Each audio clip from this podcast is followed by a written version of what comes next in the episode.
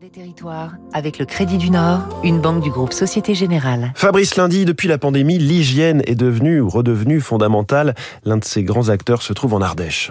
MP Hygiène est le plus important fabricant français de papier d'essuyage en pur watt, une longue tradition familiale. 155 ans d'histoire dans l'hygiène. En 1865, Louis-Alexis Miribel fonde à Vienne, dans l'Isère, une manufacture de récupération de déchets textiles comme des chiffons.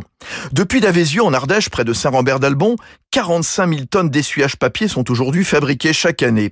Sans compter le non tissé, torchon ou lavette et tout ce qui va avec, comme les distributeurs d'essuie-mains. Et comme MP est le spécialiste de l'hygiène des mains au milieu professionnel, il fabrique aussi plus de 3 millions de litres de savon et de gel hydroalcoolique tous les ans. L'entreprise familiale met l'accent de plus en plus sur l'économie circulaire. Pour fabriquer ses produits en papier, Laure Miribel, directrice générale déléguée, sixième génération.